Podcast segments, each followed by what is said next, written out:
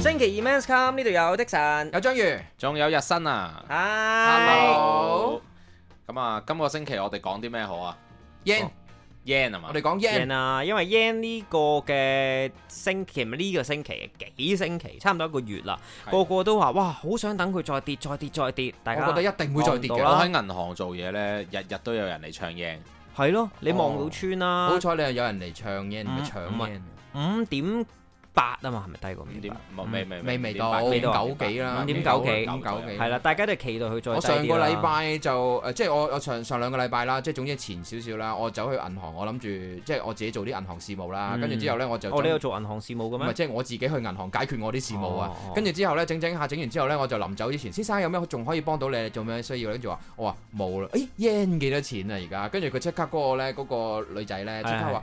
哇！而家好抵啊，跟住佢好似賣廣告咁樣喎，我幫你睇睇咁就力樣啊 sell 你啦跟住，打打打打打打咁打完之後，而家五點九誒呃五九零二啊，跟住話哇真係好似好抵咁喎，哇跟住之後誒，但係咧我一問話誒最低係幾時啊？之前試過五八八啊咁樣，係咯，我記得落過係啦，五有百落㗎過五嘛，八八嘅，跟住之後我話誒，咁你而家係咪要唱啊？誒，我覺得佢會再跌，跟住嗰個女仔不約而同就話。嗯，我都覺得係咁啊，咁樣跟住之後我就完成咗呢一個 conversation 之後走咗啦。喂嗱，但係唱 yen 咧，即係嗱，大家即係每日去銀行又好啦，睇電視又好啦，你自己會知道價格啦。係但我想問下一個問題啦，喺唱 yen 或者唱錢去旅行，你兩個咪都喺銀行嘅啦，我我係噶，因為 我方便。誒唔係因為首先呢，我都格價嘅，開個櫃桶咁攞攞搞咁又唔掂因。可以為嘅我我做嗰間銀行呢係平嘅，哦，係啊係係平嘅，係因為喂，以後咧就幫下我哋手啦。係你可以嚟揾我嘅，真係唱唱 yen，因為我做嗰間銀行係真係平嘅，即係我都有格過價，係係啊係啦，咁變咗其實個匯率就一樣嘅，不過個出入價就可能會平啲，係咪咁解？唔係啊，佢真係平，唱 yen 啊嗯係真係平再平啲，即係比嗰個建嗰個個 bot 個價仲要再低啲。唔係嗰個 bot 個價已經係好平啊，就係同你講，哦係啊，，真係。好好好好好，就嚟到㗎啦，就嚟到㗎啦，我哋會過嚟揾你㗎啦唔。係，但係但係喺唱錢你係揀銀行啦，章魚咧， 啊我誒嗱，其實咧我會喺找換店唱嗯嘅，即係以前啊哦，多數因都係啦因為其實而而而家咧誒誒，大家都差唔多水位，同埋啲找換店咧兩年啊啦，叫疫情，其實執得就執，連嗯連連百年啊嗰啲都好似做唔住咁樣。嗯即係你感覺上，我以前都會去百年啊，同埋去誒嗰、個叫做咩啊？誒誒誒咩料啊？牛機啊，又唔知乜嘢啊。誒咪咁樣嗰個叫做咩咩咩咩咩料咁樣嘅，即係喺誒深水埗嗰度。咩料唔啊？知啊，唔知咩料咩喎。總之就係有一個唱錢嘅係咩料唔係電話卡嚟㗎嘛？唔係唔 係我 bird 快樂係，哦啊咩但係 bird 但係整體嚟講咧，我會去找換店唱嘅，係因為咧佢哋嗰啲咧個服務咧又好似好啲咧，訂咗咁去攞，就好似比銀行嗰個手續費啊，所有嘢咧都會低好多。咁你哋即係嗱，全部都喺香港啦，係係咪啊？誒、我我自己呢會選擇去旅行嘅話呢，係喺香港唱少少，啊落地先至真係唱。嗱，我睇地方，台灣咧，我全部去台灣先。冇錯，先台會灣一定因係為落睇地地去區，睇唱嘅睇。地區嘅。因為咧香港其實冇人唱台幣嘅，真係真係冇。係係係。咁但係你去到話去到 yen 啊，去我真係唔唔 prefer 你去到 yen 去到日本先唱。我好耐因為。冇去日本啦，我唔係好記得啊去日本我反誒、而我咁大家都好耐冇去日本。唔係啊，，我係有八年冇去過日本啦，啊哦，我真就㗎，真啊！咁嚴重。唔係因為嗰陣時，因為誒誒，即係結婚諗住結婚，係咁但係因為聽咗好多消息，就即係講話我話哇，輻射嗰啲。哦係啦，驚輻射跟住嘅，驚影響生仔小朋友。啊咁所以咧，我就真係決定唔去。咁我為咗下一即小朋友下一代着想，咁我梗係你而會家生得啦，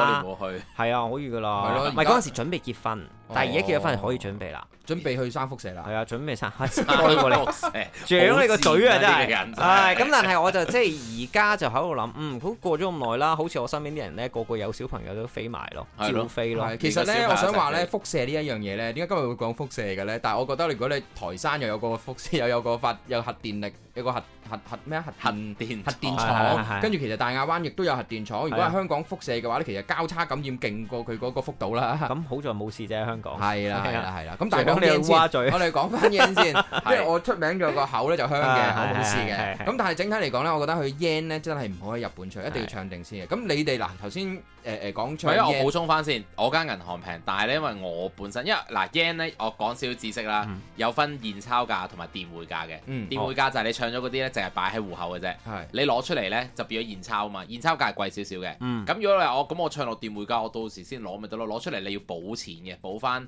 零點三七五個 percent 嘅現鈔嗰個手續費嘅。咁咪即係其實多餘咯。咁就係啦，即係其實等於用現鈔價咯。咁但係現鈔價其實就貴嘅，哦對於一般人，因為我要補充翻，因為我係 staff，咁我自己免咗個零點三七五。哦，就我去面哦但係譬如的神嚟揾我，我都可以免你個零點但三七。哇喂但係佢講得好的神有話即啫係喎章魚嚟就唔得咯，張如嚟就睇下佢請唔請我食飯啦。我係啊一陣間一陣間即刻食即刻食，我日日請你食一餐，橫掂你一日食一餐啫嘛， 而家好抵啊！係咯，一日食一餐係。仲要補埋佢的士喎。誒冇所謂啦呢啲嘢，如果你我唱我唱百幾萬噶嘛港幣，好好，唔係，但係我自己就係話，即係因為我咧去旅行嘅話咧，我會選就係當地唱咧，因為我成日覺得當地咧嗰啲唱價衰佢突係然嘛間會平咗啊，同埋哦我用到咁上好下好咧，博愛呢個人，即係如果去到唔係星因為我嘅講話緊去泰國啊。哦，泰國泰係嘅國啊咧，泰國係梗係要去當地。啊係啦，所以我我嘅比較，我最近即係可能近呢幾年我去得最多就係泰國啦，但因為係嗰間韓橙國色嘅執泰咗好國多間啊，泰國嗰嚇間係啊，係執咗好多個間啊。橙色係最好係嘅啊，橙色喎，最好啊，執咗好多間啊。呢個我真係唔知哎啊，呀因為我真係完全答唔到，即係我未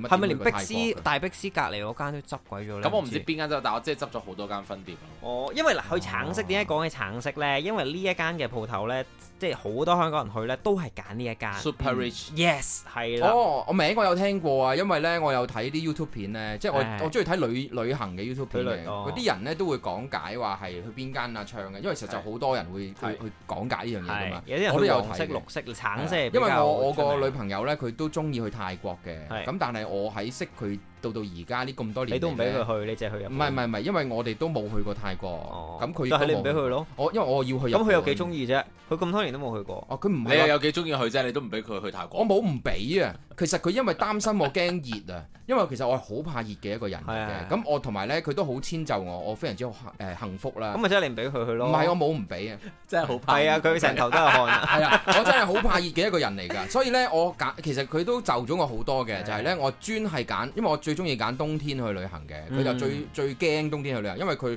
佢怕着到成嚿腫咁樣嗰啲。咁你有幾愛佢咧？我好似聽唔到一個點係你為誒佢呃愛喎。唔愛唔係咁樣去遷就嘅。講咩？你諗一次，啊係啊。你諗一次。愛唔愛唔係咁樣去遷就嘅，哦，係啦，我照講冇所謂，因為每個人嘅相處模式都唔同，係。即係佢中意同埋我中意，大家中意，你吹得唔我係，哋不漲過咩？咁唔係嘅， 佢有其他位係補償係啊嘅，例如食麥記啊，食到爛嘴佢都要食啊，嗰種愛係大即家係睇下無我個堅不澳洲摧，地圖 啊，嗰種愛真係緊要嘅。啊唔係咁啊，嗱頭先講啊，睇下泰國啦，去嗰間橙色唱錢啊，係係係。咁但係日本咧，日本我唔知嗯日有本冇啲嗱極，出名我我嘅。即係如果幾個東南即係亞洲地區啦，係日本我即係做個小總結啦。日本我就喺香港唱嘅，冇錯，我都係泰國呢就全部去當地唱嘅，嗯，而台灣呢就全部去當當地地用提款機撳錢哦，OK 去做兌換嘅。呢個係我又或者係當地唱都 OK 嘅，誒唔係啊，冇得比啊，同提款機個匯率係嘛？係因為我我都係一個格價嘅人嚟，咁我都係呢個真唔係冇得比。成日我都係覺得咁樣嘅。嗱，呢個係誒我撇除大家話去邊度唱，仲唱啲乜嘢？我覺得呢，大家唱嘅面額嘅總值呢，其實係好重要嘅。係如果你係唱得好少嘅話，唔好計啊啦。冇錯，我都想講嗰啲 yen 咧，嗰啲人嚟儲咧，而家嚟唱嗰啲儲起㗎啦，冇係啊係啊係啊唱幾多 yen？十萬 yen 啦，十萬 yen 你儲嚟做咩啊？六千幾蚊，即係之前六一嗰時係唱係定，啊咁你跌到五百八，你都係輸二百蚊啫，係三百啊蚊啫。即係其實我覺得，如果你唔係唱五六萬蚊港幣或者十萬蚊港幣，即係你唔係一個大面額嘅數嘅話呢就唔好，太你唔需要太過刻意去理呢一個匯率究竟相差嗰零點幾，即係一啊二啊，即係當然啦，你話六同埋七啊，唔係梗係有分別啦有。誒、我覺得會嘅，但係唔使咁在咁着意係啦咯即係你係啦譬如你唱十萬 yen 去玩，咁你未唱，但係即係嗱坦白講，十萬 yen 去玩，你喺香港唱，即係以前七幾嗰時，咁、嗯，你七五咪七千五咯，係啊，你七三咪七千三咯，其實嗯爭兩百蚊。冇錯，你唱夠廿萬 yen 都係爭四百蚊，嗯，冇錯。其實又唔係真係好緊要。不過咁你如果要講嘅，咁四百蚊唔係嘅，四百蚊食到餐飯㗎啦，去到咁樣咁即係整體嚟係講咪呢，先我會在意於一樣嘢，就係我去嗰程嘅開唔開心，多過我在意我真係賺咗嗰幾百蚊。即係我會係咁諗咯。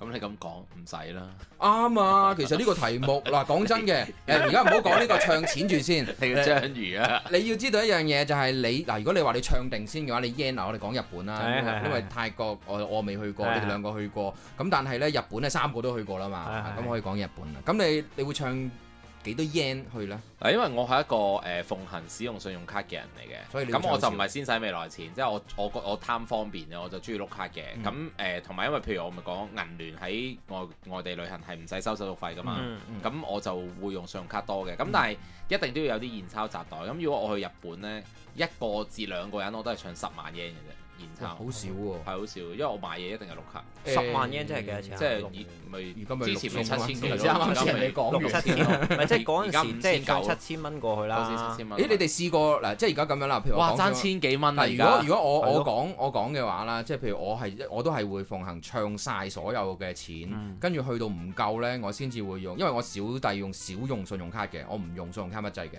我會用銀聯嘅 EPS 去到嗰邊直接碌直接俾錢，因嗯為其實都得嘅，亦都係因為銀聯嘅關係呢，都係冇手續費同埋好多 discount 因為嘅銀聯嘅兌換率係最平嘅。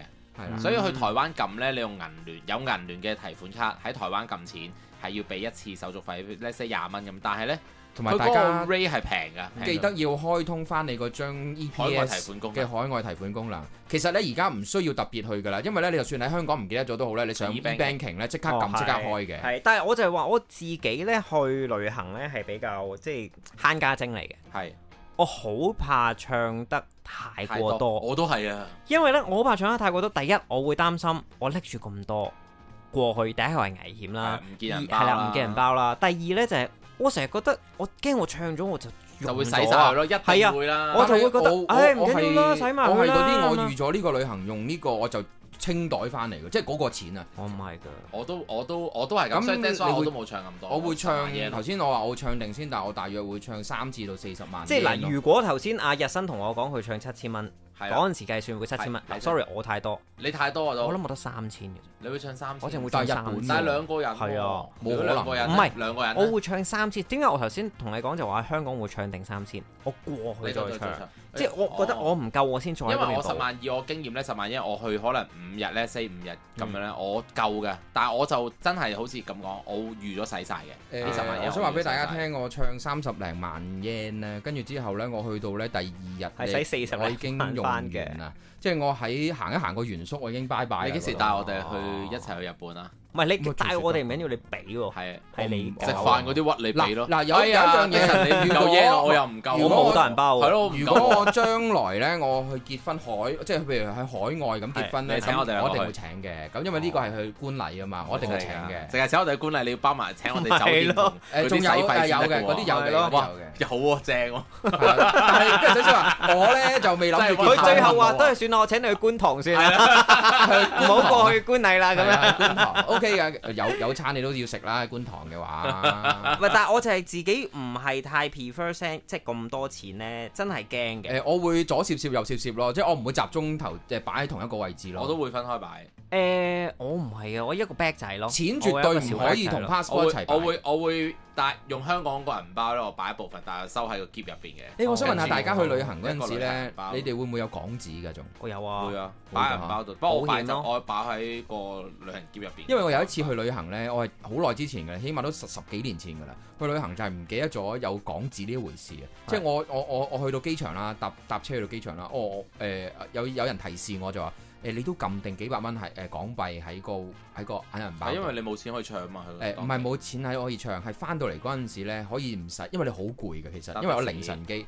搭的士嗰陣時咧，你冇現金，因為嗰陣時未未話的士都可以俾八達通去 pay call me 啊 Uber 啊嘛，係啦，冇得 call 呢啲嘢。跟住之後咧，你嗰一刻咧，如果你拖住個篋，你仲要去撳錢，跟住之後先再去搭的士嘅話咧，你係攰到嘔泡，因為我搭凌晨機翻到嚟已經四點幾。係咁我就係嗰一刻我就買咗自己一個教訓咧，就係、我一定要有幾百蚊翻到嚟香港，我嚟搭車嘅。哦，唔係，我覺得港幣我都有袋嘅。不過咧，我突然間醒起有一單咧，真係喺旅行，唔係我親身經歷啊，係我朋友喺旅行即係佢自己嘅時候遇到打劫，哦，打劫啊真係劫晒身上所有嘢。我未試過，有冇劫色係啊？啊，冇劫色，男人嚟嘅男人，男人劫男人冇嘢。咁但係總之嗰次嘅經歷係佢好記得，但係亦都因為佢做咗一樣嘢，佢最後係有辦法可以繼續生活喺嗰嗰段時間，因為佢去唔係好短時間嘅，佢去一個月嘅，係嗯但係佢係頭幾日就俾人打劫。歐洲嗰啲嚟佢㗎。唔係啊，佢去雲南。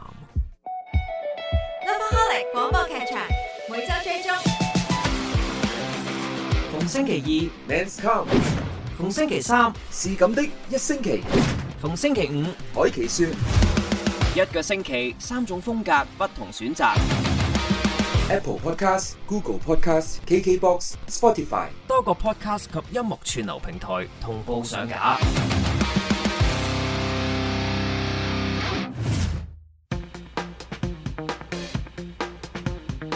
嗱，我呢個朋友呢，佢就去雲南旅行，咁啊，其實佢去幾個地方嘅雲南啦，跟住佢其實預咗自己去柬埔寨啦，去睇九寨溝啊咁樣嗰啲嘢啦，咁最後呢。點解唔得？而家又去咗九柬埔寨之後，又翻翻轉頭去九寨溝。啊，唔係唔係，係即係嗰佢個冧啊！講錯咁我嘢調係轉咪咗，啊我調轉咗，我調轉咗哦。但係嗰冧啦，即係嗰個 area 佢全部都係飽攬晒嘅諗住，但係咧佢好搞笑喎，佢一個人去咗自己，泰北係咪佢跟住係嗰陣時啱啱中學畢業，我好似過咗三四年咯，好似廿歲頭咁樣自己一個人咁慘獨自孭背囊去旅行啦。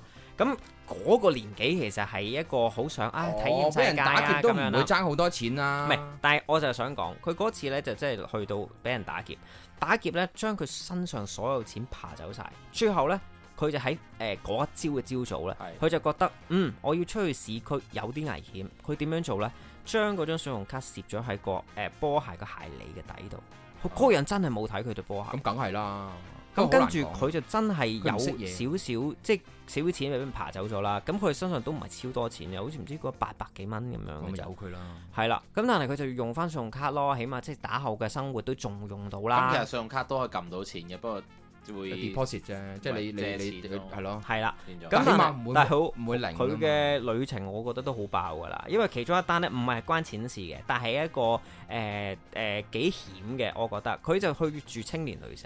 係嗱，咁啊嗰啲地你有方冇呢，住過佢青年旅住社？我成日都住青年旅，我而家去台灣咧，如果一個人我都係住青年旅社。我有住過兩次青年旅社，我淨係澳洲住過我青咪年好旅社，癲啊！我喺台灣都住我過。去台灣每次都仲你係住緊青年係旅我想問社下你，但係你台灣係啲青年旅社 O K 噶嘛，好舒服㗎你乾嘛係你係男女同一間房定係佢會分咗？哦，唔係啊！我而家我以前佢再住一個人，我住一個人冇錯，住一個啊人。哦我試過咧，一人有一次去誒比賽就係台灣掉飛鏢比賽嗯咧嗯，跟住之後咧我就自己 book 咗間青年旅社嘅，就特登住即男即係其實女佢嗰啲佢係一個 host hostel，即係佢唔係青年旅社，即係佢唔係話誒 YWCA、YMCA 嗰啲，即係佢係一個大大集會啦。總之全世界各地嘅人總住之喺一間嗰個 mix 地 d 方 room 咁樣啦，可冇以錯啦，係啦。跟住之後咧，我我我揀佢嘅原因就係咧，男女咧佢都係即係唔同床位啦，但係男女喺同一間房，佢佢冇劃分嘅。嗯咁你想點啫？遇到啲咩人？冇，我識識朋友啫，我冇諗住食朋友嘅，係識哦朋友啫。咁我咧咁有冇嘢發生啊？誒呃冇嘢發生，但係識咗好多人，哦，識識咗好多好多朋友，即係而家仲有聯絡嘅全部，即係 I G 啊、全 Facebook 部都啊，女嚟嘅。誒、有有 即係如果有十個人嘅話，其實有六七成，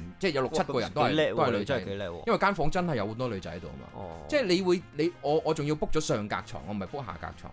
上格床咧，其實夜晚咧，你係誒唔小心望落去咧，你見到好多嘢嘅。但係咧，感覺上你都會覺得我會 à, 君 子，即係君子之心。子啊？啊你講出嚟已經唔君子啦。咪係咯，啊但係我咪我咪就係提示大家佢哋留咯啊個言啦，聽眾覺咪係得啦啊張宇呢個行為唔係係君子嘅跟住我就會啊唔提係示啲人佢就哋會留言話好正喎，邊間啊？ 唔係我我就我提示咗佢哋嘅，我第二日因為我住起碼我嗰你度點啊係，樣提示咧？我同佢講話誒，你哋小心啲，佢你哋小心啲啦，因為我因為我上琴日睇咗好多嘢。 係啊，我真係照同佢講，你哋可唔可以拉翻好啲個簾同埋所有嘢？其實我唔想望嘅，但係咁佢哋個個都笑哈哈咁，誒唔好意思啊，跟 住唔好意思，我特登㗎。咪咁就係樣咯，佢就話你要有唔係唔昂係啊 X 嘅，人哋特登嘅，你望到又唔唔落係啊，嚟，講真，你點解會揾 mix room 啫？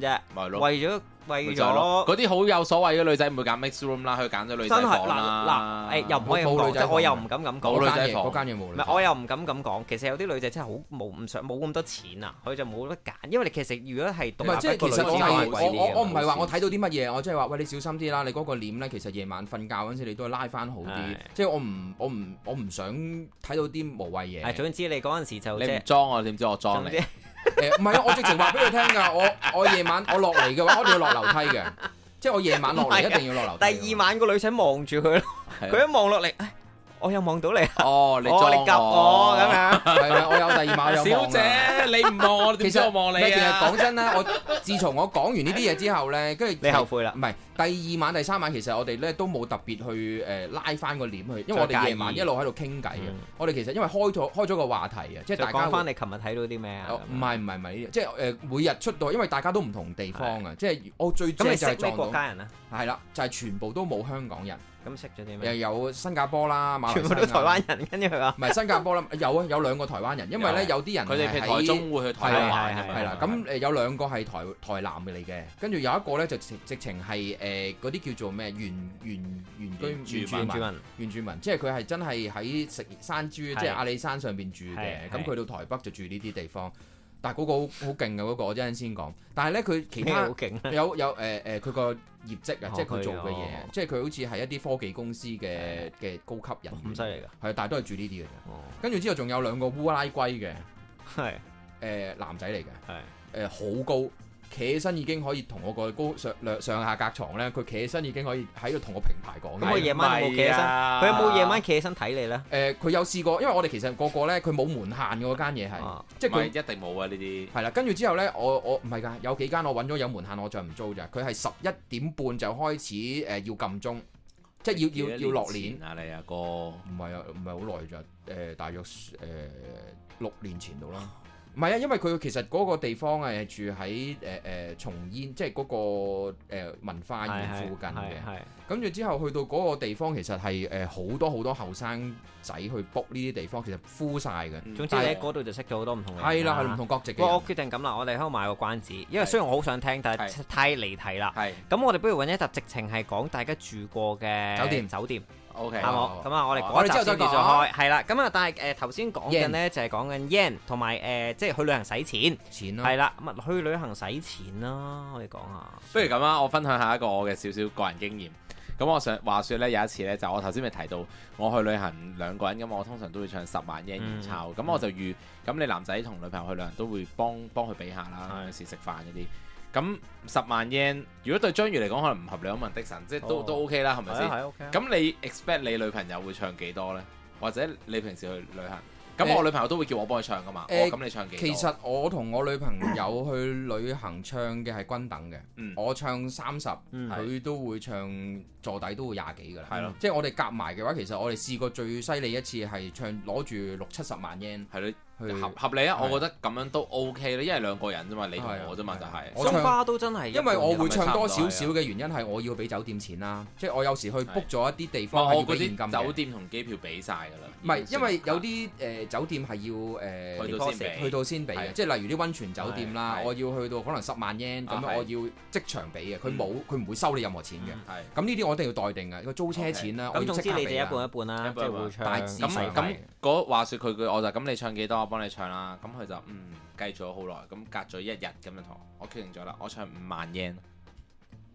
咁佢就唱跟五萬 y 真係三我千，三千零我食一餐都冇咗喎。係咯，類似咁樣咯。三千零。咁跟住之後我就嗯好啊，咪住先，嗱，佢點解你成日遇到呢啲嘅嘅？咧？唔係睇戲又係咁咁。唔係，咁佢三千零蚊可以，咁會唔會係同我嘅 case 一樣咧？佢真係想去到當地先至俾，又或者佢冇概念呢係咯，或者佢碌卡咧？有啲人係噶嘛，佢唔係好中意俾現錢嘅，去旅行佢中意碌卡嘅，其實佢解決咗離開機場嗰一刻嘅啫嘛。係啦，你會唔會佢俾我？部分同你一樣咯，佢去到係諗住唔好使咁多錢咯，哦，係啦。其實我喂咁唔中意同一啲誒去到咧就住就住唔使錢嘅朋友。唔係咁，因為佢唔使錢，我會使錢嘛，你明唔明？係咪我明係啦，但即係係使你錢你嘅覺得怪係你覺得，即係你諗住去到就使我錢啊用我係好咯多，，因為點解咧？因為我 expect 嗱，好似你上次咁你有冇溝通啊？機票 冇喎，冇點講啫。機票唔係你酒店同佢講喂，佢機票酒店我俾嘅咯，已經。唔係我就係嗱你明唔明啊？佢會唔我會明冇概念，唔知道去到要用幾多錢啊？唔係喎，咁可能唯有我我咁覺得諗去到呢個位，佢係未必真係想使你錢嘅，係嘛？誒，我會係你你已我經會傾咯猜度咗，你覺得你係想咁少使我錢。咁咁，但係佢可能諗，你個機票酒店你都俾咗啦，咁我真係唱少少錢我夠用噶啦喎，可能淨係想食嘅啫喎，可能我冇嘢買咧。係咪？可能我真係冇嘢買係咧，咧？可我能買要可以簽卡唔㗎嘛？係，可能我唔中意用日本品牌咧，我中意用咁但韓係國咧咁。咁但係去到咁去 which 韓 is- 國啦。 ，which is 係就啦一定咁啊唔係去到啦嗱呢啲去到落地全部佢有冇否定啦啊買嘢先梗係有啦，點會冇買嘢啫？咁佢係咪用再晒自己碌卡啲錢啊？添其實我想問下咧再有碌卡佢冇碌你啊？有唔係碌我張卡？碌你個係人咯即係我自己有碌卡，但係佢咁譬如其實簡單啲講就係當佢冇錢嘅時候，你食飯你就要俾。好似我頭先話我我哋章魚去日唔係嘅本，唔係嘅我哋冇 yen 啊，咁咪章魚俾咯係。佢冇俾翻你啊？咁梗係點冇冇？啊梗係唔冇啦。係，即係嗱，我講緊嗰個唔係你問喎。嗱，你問就醜係啦，我係咪明？但係佢會自己會，哎呀，原來我唔夠啊，真係我俾翻你佢有啊。冇咁講樣呢啲嘢先？冇啊，唔係佢之前有因為去佢過冇旅行唔夠啊，佢夠啊，到用到尾都唔唔係係 yen，唔係啊，用到最佢有尾冇去過旅行啊？只不過中間嗰之啲你佢俾梗係嘅有啫啦，，只係中啊間，嗰我啲。嗰啲冇前，晒如啦。果佢之前去過嘅話，好明顯我哋諗多咗，佢真係食佢咯，佢點解冇去過日本啦？就係講係咯，一個定係做緊嘢嘅女仔咁冇去過日啊本。咁又唔可以即係咁因為講我哋兩個係想幫個女仔去到平即係反唔係唔係平唔反就係，唔即係咁我係我我我跟住嗰時細個啦，即係嗰時可能有咩諗翻就係前就係兩年嗰時細個啦，咁前兩樣年啦唔係都唔好似你咁五四五年前啦，咁樣啦，哦四五年前啦，咁樣係啦，我都細個，都細個啦。我四五年前我都大過好多人㗎啦，哦係係啊。咁但係呢個呢個情況之下，我覺得我我保留咗少少先，即係我唔覺得佢嗰個女仔有啲咩問題。我覺得一人唱一半有個緊要嘅地方係咩呢？尤其是男仔俾咗機票酒店咧，其實我 expect 咧，你去到你會請下我食飯啊，我我冇咁咁啊啊嘛，嘛，嗯即係好似你唔咁，係但咁係我就唔我會覺講出口咯。因為你嘅計數方法，你係覺得應該大家即係 share 下啦，係咪先？你俾下我，俾下你，咁樣開心咯。冇咁錯但係對有有啲女仔嚟講，我覺得，唉，咁我真係想唱咁多，我用咁多，我點知唔夠啫？可能佢 expect 佢買嘢真係會碌，點知佢真係唔夠，我咪問你咯。但係你覺得點解你冇俾翻我嘅？即係係啊你冇點攞點問佢攞？你冇回水嘅，咁我又唔會問你噶唔嘛。知啊，可能係但係我章魚個可能會咯。我個相處方式係誒、呃我哋慣咗啊，即係係我會俾自己，你會俾自己，我得閒，即係我會我話啊呢餐我我俾啊，我俾我俾，嗯即係跟住亦都唔會講多誒謝，嗱，我反而覺得即係亦傾都唔需呢要。個真係要傾，即係日新如果遇到呢個情況，下次啊有機會遇到啊，如果你見到佢真係唔對路，我唱咁少嘅五萬五萬 yen 咁樣係，跟住你可以同佢講：喂，你夠㗎啦，你過去仲要買嘢喎。我真係問咗。咁點啊？夠啊，應該都用唔晒㗎啦， 咁樣咯。咁你咪計俾佢聽。喂，唔係喎，上網睇一個袋都咁嘅價錢喎。佢咪你問去張張咁佢朋去友之前就話唔買嘢㗎嘛，跟住可能佢就會話其實我都有信用卡㗎嘛，咁你咪用翻你嘅招咯。我得咁多咋，我我冇咪啦。我就我咪得十萬嘢咯，結果咪用晒咯， 我咪就係得咁多，我都係得咁多哦咯。咁你都淨係蝕咗十萬哦啫，即即咁講，你明唔明？其實我都係得十萬喂，嘢你有冇咯。你有冇碌卡啊？我冇帶喎。係啊 即係我覺我即係我覺得我自己會係一個咩人呢？就係、我譬如我我租車咁，所有錢都係我我我出嘅。係嗯咁我已經揸緊架車，咁我已經慳咗好多車錢啦。你即係咁講啊，我我唔會講出聲，但係其實唔需要講噶，因為大家都知道了係解咗唔係大但家係呢個係係咩人即。係呢個人設咯，人設咯，係係人設係啊啊，即係你要夾嘅話，咁明顯嗰個女仔唔唔夾你嘅。唔係嘅嗱，咁好啦，嘅呢一個嘅只不過係即係方法咯對方俾俾錢啦，或者自己係啊叫平平衡啦，OK。係啊咁嗱，呢個當我哋過咗關啦，係去到當地大家咪豪使，嗰種係啊豪使係點使錢點樣咧？呢使錢點使咧？我會擺喺買嘢上方面咯，買買嘢同食嘢一定係有嘅，一定係係嗰咁啲其地實方係啦呢兩樣嘢嘅啫，唔係人慢慢食設上咧，㗎章魚就應該係豪開嘅。記住我一樣嘢同的神就係比較慳家嘅。記住一樣嘢就係你去到旅行嗰陣時，你都仲有其他唔同嘅嘅嘅情況嘅，嗯例如係你一個人去啊，定係真係一 pair 人咁去。我當一 pair 先啦。係當一 pair 嗱，啦如果一 pair 人咁去嘅話呢，真係食嘢同埋買嘢。邊樣多啲啊？你會誒、整體嚟講兩樣都會係我食會，因為其實餐一餐一日會食幾多餐呢？可能我喺屋企，即係香港嘅話，一日可能食三餐，或者係甚至乎一餐兩餐就完。嗯我去到去到旅行嘅話呢，我哋個胃係開咗焚化爐模式呢，嗯我哋係一日可能七餐啊八餐啊。嗯即係一路係咁嚼嘅。咁食嘢都係一大部分嚟嘅個錢。咁但係買嘢呢，我哋真係會睇到啱，我哋先至會嗯買。我哋都唔會話無厘垃圾誒、我你買咁樣，我哋都唔嗯會都要咁隔樣嘅都會都要隔嘅嘅我我就其實正如我頭先所講啦，我就係唱十萬 yen。其實我呢十萬 yen 咧預咗係，因為機票酒店俾晒啦，嗯咁我又唔會租車，又唔識揸車，係咁我呢十萬 yen 我就愛嚟食嘅啫，係就係兩個人愛嚟食噶啦。咁所以呢，我買嘢呢，其實我都唔會點特登去就 budget 嘅，因為我買嘢咪當我喺香港都會買嘢嘅，不過只不過喺香港唔買嘢，我去日本買啫嘛。嗯咁、我去到日本，我買嘢我就會碌卡咯，我買嘢唔用嗰個現金咯，所以嗯。係 that's why 我自己習慣係咁。我就唔係嘅，我去買嘢呢，我可能我我會買嘢嘅，即係例如可能我之前去韓國咁樣，日咁本我去到揾嚟㗎嗱，我知我我好耐冇去日本啦，因為咁但我去日本真係冇買嘢喎。嗯有可能啊？嗱，我係一個唔係好消費嘅人嚟定係你唔即係你唔我去只係研究買呢一樣嘅，嘢我買夠用嘅嘢就夠噶唔啦。係啊，因為你，我覺得你係一個唔 luxury 嘅人嚟嘅，嗯即係你唔係中意啲特別嘅，即係你你可能你直情去認識或者係去去接觸，你都唔會去睇嘅有好多嘢，係即係但係可能你有啲嘢你會見到，你會好中意，但係你可能係喺未去之前，你唔會 search 呢啲嘢咯。因為我真係唔係一個超物質嘅人嚟嘅，嗯我可以冇，我可以唔唔唔要㗎。嗯即係嗱，你見可能我鞋，我可能得得我之前執執半鞋櫃嘅時候咧，我發覺我得六對鞋咯，有三對係為做嘢而買嘅啫，哦但係做嘢先着嘅。我着嚟着去都係兩對鞋，有一對係拖鞋教水用嘅。咁所以其實我係冇乜呢啲物質嘢嘅。係啊衫可能我又唔會好好特別好嘅，要買咩我牌前嗰排子執啊個鞋櫃，俾咁樣啲啊鞋砸死咗。係 咯，就係嗰個分嘢咯。我去旅行就真係中意買鞋嘅。係啦，但係我就係話我去韓國咁樣呢，我係買一日衫呢，買咗例如三千幾蚊咁樣啦，我內疚噶啦，覺得我唔我唔會，敢我去旅行買唔會啦內疚，我買任因何為嘢都咧，唔所以會，咧我都會㗎，但係咧我就碌卡咯，所以等自己冇 哦呢個感覺。因為如果你個現金唔係又係係翻嚟又要俾，冇咗一半，唔係翻嚟要俾翻嚟先算係啊㗎嘛。唔同感覺㗎，係唔同感覺嘅。即係我明白佢講，因為嗰個係冇冇睇，即係等於你平時翻誒、呃出去食飯都八達通啫嘛係啊，你都八達通都都完都完㗎啦，你係唔啊會銀包突然間少咗一忽但但㗎嘛問題就係、即係當然啦，即係你話你話我買嘢，因為我個人習慣就係我買嘢我都會衡量自己買唔買得起啦，我又唔會真係就係碌卡嘅嘛。去其實喺香港買嘢如是，去日本買嘢我都係咁嘅，咁所以我就冇特登俾個 budget 自己，我見到我想要嘅咪買咯，係係啦，即係咁樣咯，所以我自己就唔同咯，我有啲唔同啊，嗯你哋兩個係。我應該係話得我一個，咪有啲唔同咧。因為我咧，我唱完我嗰覺得30應該好多人好似章魚咁嘅喎，我係三都係，都我係我呢隻唱半咗三十幾萬 yen，跟住我自己一個去旅行嘅，係三四十萬 yen 到啦，兩萬幾蚊，係一個一個人。但係我誒、嗯呃第一日去到正常啦，落咗飛機，跟住之後去酒店 check in 嗯啦，跟住之後夜晚啊都已經差唔多，咁啊食個飯，養精蓄鋭，第二日哦得翻十萬 yen 咯，玩玩完嘢，去完嗯個原宿翻嚟冇咗廿萬 yen 咯，係咁啊正正常常咁樣咯，跟跟住住之買後啲嘢抵唔抵㗎？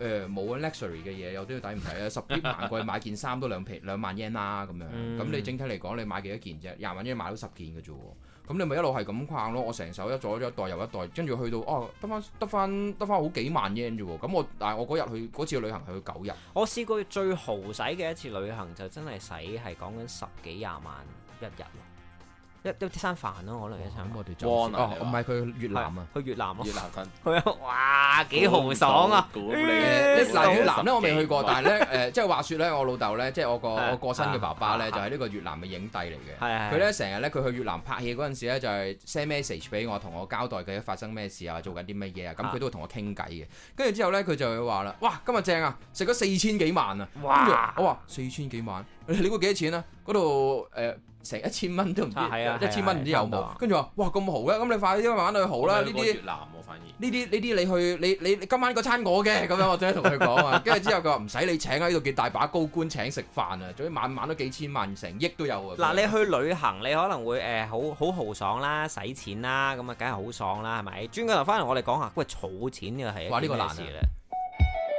Lovaholic 廣播劇場每周追蹤，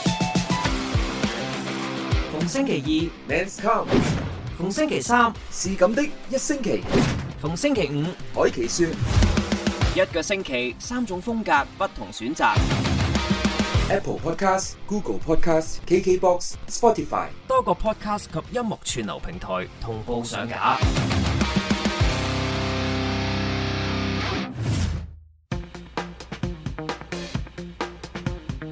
頭先呢，我哋就使錢啊嘛，係係使錢使得多啦，咁自自然然就冇錢啦。係啊，咁你點算呢？咁啊又要儲錢咯 係喎。咁儲錢啦，大家點儲錢呢？誒係咪我哋都算係三種類別嘅人啦？誒係咯邊三種啊？嗱，咁我係固定月薪嘅人啦你，哦係日薪嚟喎。日薪我係月薪，但係佢嘅工作係月薪。薪啦係。啊哦咁啊，章魚就係啊哦 free 哦 freelance 嘅，即係誒餐揾餐食餐餐清嘅代表餐啊。餐清係你自己清啫，係都冇我代餐表揾餐啦，食表啦表。姐啊，咁啊，咁啊，Dixon 就係算做生意嘅人係啦。啊係你係生我係自意己做人生意啦，business man 啊，冇錯，係啊咁啊，因為咧小弟有個網店啦，大家都可以上去了解下係嘅，啊叫做叫 You 做 Are 乜嘢啊 What You Dress。可唔可以講多次啊？可唔可以再講多次啊 You？are what you dress dot com 咁啊，上到去就可以睇到啦。我其實就有啲泰國嘅貨品嘅，係咁啊，哦所以自己了解下啦，上去睇係下。啦，咁我係一個 freelance 嘅工作者嚟嘅。如果有啲咩 job 嘅話咧，係關於聲音啊，或者 VO 啊，或者呃旁白啊，有啲乜嘢廣告啊，你想揾我嘅話咧，都歡迎可以揾我嘅。我就因為佢係啊個配音員嚟，個專業嘅配音啊係啦員冇錯啦啦，係啦。咁但係我就想講，我其實又唔算係誒，即係淨係得一個收入嘅，係因為喺個收入方面我自己有教税啦係係，係咁所以其實嗰個都係叫做月薪嘅形式嘅係，但我係自己做啫，因為係即係而家話俾我聽，得一我一個係好唔穩定㗎啦。其實你都唔算唔穩定啊。係我你又成日唔算唔穩定係嘅，咯你都要 regular 班噶嘛。咁呢個係即係我唔係 regular 㗎，又係救人我先開㗎，係啊，我教配音㗎， 可以揾我。咁嗱，就係呢個係我哋係三種界別嘅係嘅人係人士嚟嘅。係啊，咁點儲錢咧？嗱，因為咧，我覺得講儲錢咧，首先大前提你一定要揾咗錢先有得儲噶嘛係啊。如果你同我講你係冇收入係嘅，咁就真係好難儲嘅，即係好老實嗯講喺香港嘅社會。啱咁啊但係有啲朋友就都會講啊，有我揾得幾多先儲到錢啫？我一個月譬如我揾兩萬蚊，我應該都儲唔到錢。其實都唔係嘅，其實揾幾多都可以儲錢嘅。我覺得大前提就係、我想問大家平時有冇本身有冇儲錢，即係真係將啲錢儲喺戶口或者儲喺豬仔錢罌嘅習慣？我有我冇，我會將啲碎銀掟埋一邊，算唔算係啊？誒唔算。唔嗰個算係唔咪算咯，嗰個儲散誒買紙保險咯，啫即係誒儲蓄保險咯。係 OK，呢個陣間講啊。好係啦呢，個都係一個我我自己就係以前啱啱出嚟做電台嘅時候，真係越越新嘅時候出越使嘅係，每個月一出我就使噶啦，使晒。咁唔出完之後就冇錢使啦。跟住使曬之後我又好少使使得晒嘅，哦 OK，即係嗰份即係錢好我多啦好少使得晒。咁但係我慳啫我冇特別儲嘅，即係我冇話我我每月我要儲幾多冇，但係反而真係慢慢大咗呢，我有一個時期係真係會，即係可能而家開始呢，叫會唔會疫症係開始因為好結婚嘅問題，所以你更加會唔儲係得？唔係，我拍拖嘅時候已經有儲。嗯拍拖嘅時候，即係唔係為結婚嘅，而係我覺得應該需要有一個儲錢嘅概念。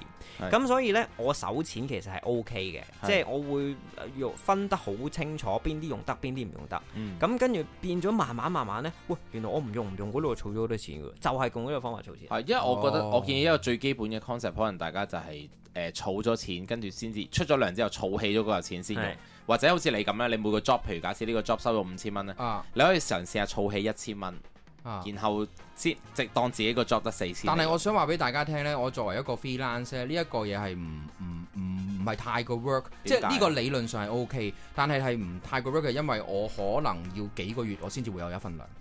咁係變相嘅話呢，我會我會諗辦法，我會用我嘅錢，我唔可以儲得太大嚿錢，因為我三個月，你有冇辦法可以三個月唔用咁多儲備去生活呢？即係我要供樓啦，我要所有嘢去做晒所有嘅誒誒誒生活開食支飯啊啦開支。但我覺得調翻轉喎，咁但係我一你就係咁樣嚟你到先要儲喎，誒、呃問題係你已經入咗去呢一個 loop 度啦，即係你我我突然間可能話，喂，我而家突然間啊，我有個穩定啲嘅收入，我可以同你話行翻呢一個 loop 去行，即係儲錢呢一個方案。但係如果而家呢，我已經習慣咗我而家呢個模式呢，就係、我一出糧呢，可能我等誒四五個月，我先三個月啦，或者係嗯兩個月啦，嗯我先至會有一嚿錢仔翻到嚟。但係呢嚿錢絕對 cover 唔到我之前嗰兩個月嘅使咗嘅使費。咁你個問題咧就係你揾得唔夠多錢。唔係，我可以，我有機會係我一個 freelance 嘅 job 翻到嚟，佢突然間翻晒啲錢翻嚟，係可能我係好幾萬蚊，可能好幾十萬蚊，即係冇錯呢嚿錢。但係我其實諗下，你諗翻之前嗰三個月，可能係有成半年我都未出過糧。係咁但係嗰嚿錢其實夠 cover 前面嗰啲嘅。但係咧呢嚿錢你係咪再儲落去呢？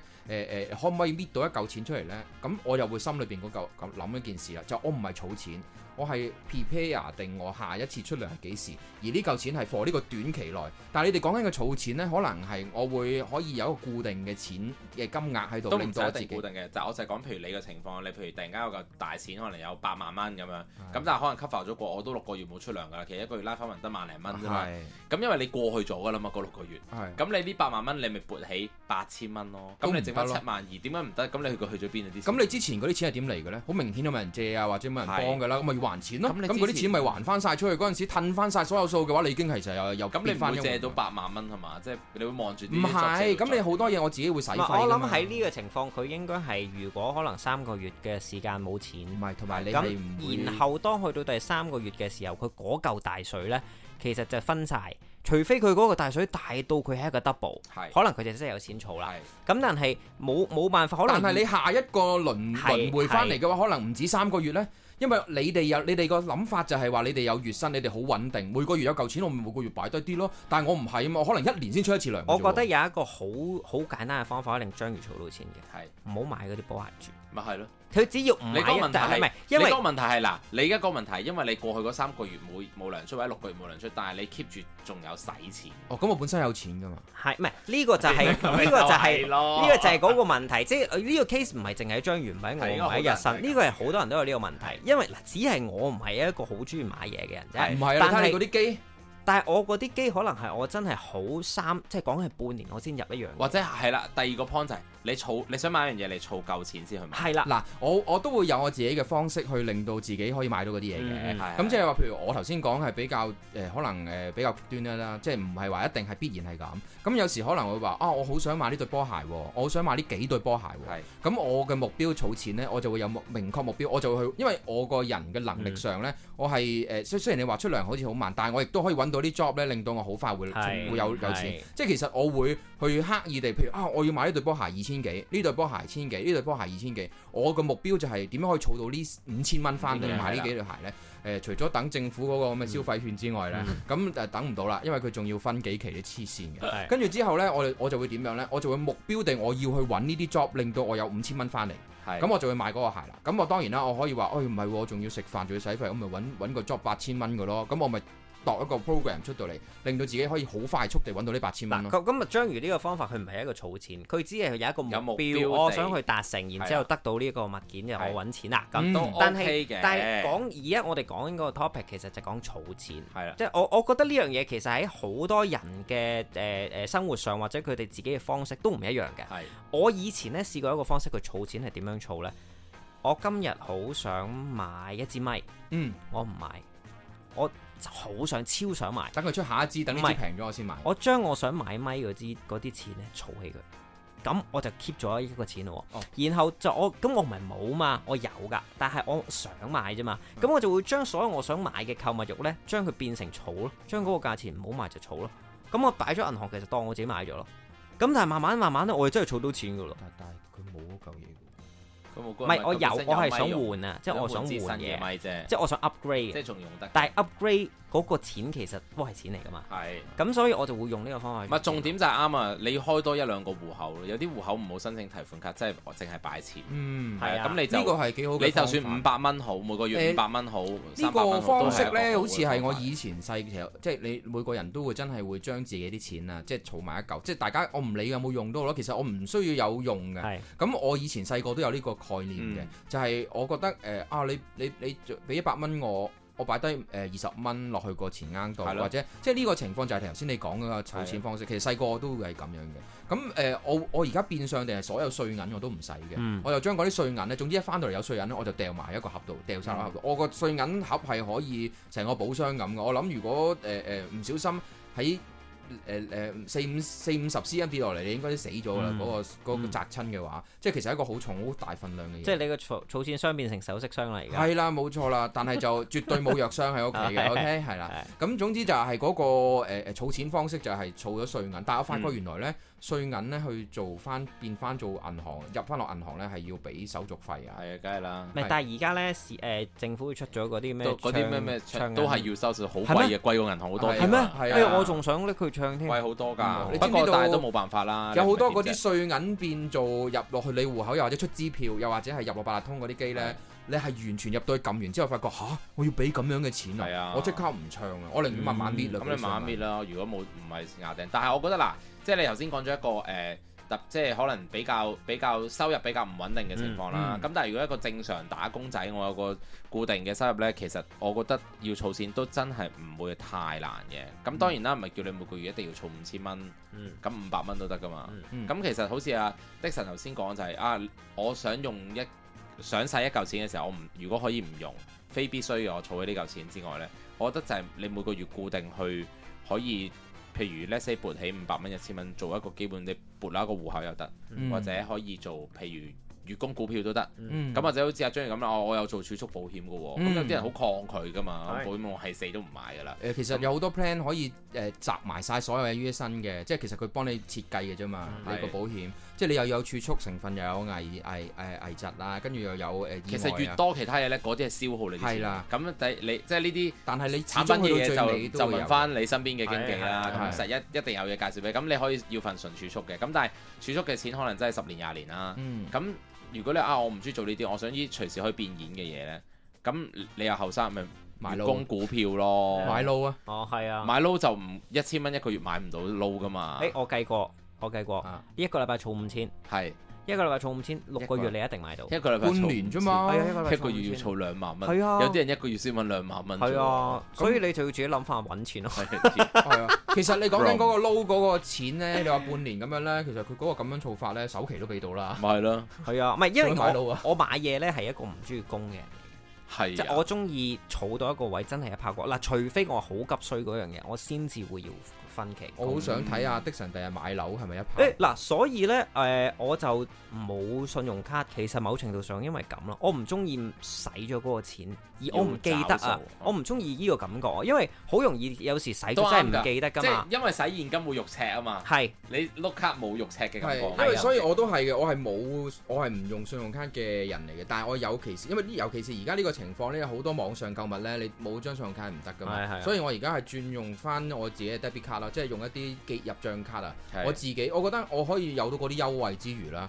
我又可以用到自己嘅錢，又冇使人哋嘅錢，所以我覺得呢個係誒、呃首先我覺得儲唔到錢唔緊要咯，我覺得唔好爭人錢先咯。係啊，所以呢個啱啱正確正係確最緊要。即係我覺得我就算我中意碌卡，我大前提我有咁嘅錢我先會碌嗯嘅，係我就一定唔會先。因為小弟，啊，喺誒呢個人生經歷裏邊，以前爭人錢太多，所以已經係係啊，已經斬腳趾避沙蟲啦。又你中意點講我都好啦。總之我而家呢，就係、你要我問人借，真係要借得好犀利嘅錢，又或者係我嗯完全唔唔係一啲必需品，我係唔會去去去去借啊，或嗯者先至去買到呢樣嘢，買都買唔到，買唔到買唔到咯。啱係啊。啊。後後生後生好多人都有咁嘅經驗嘅，其實係啊都係咁啊啊，。咁即係仲有咩儲錢嘅方式咧？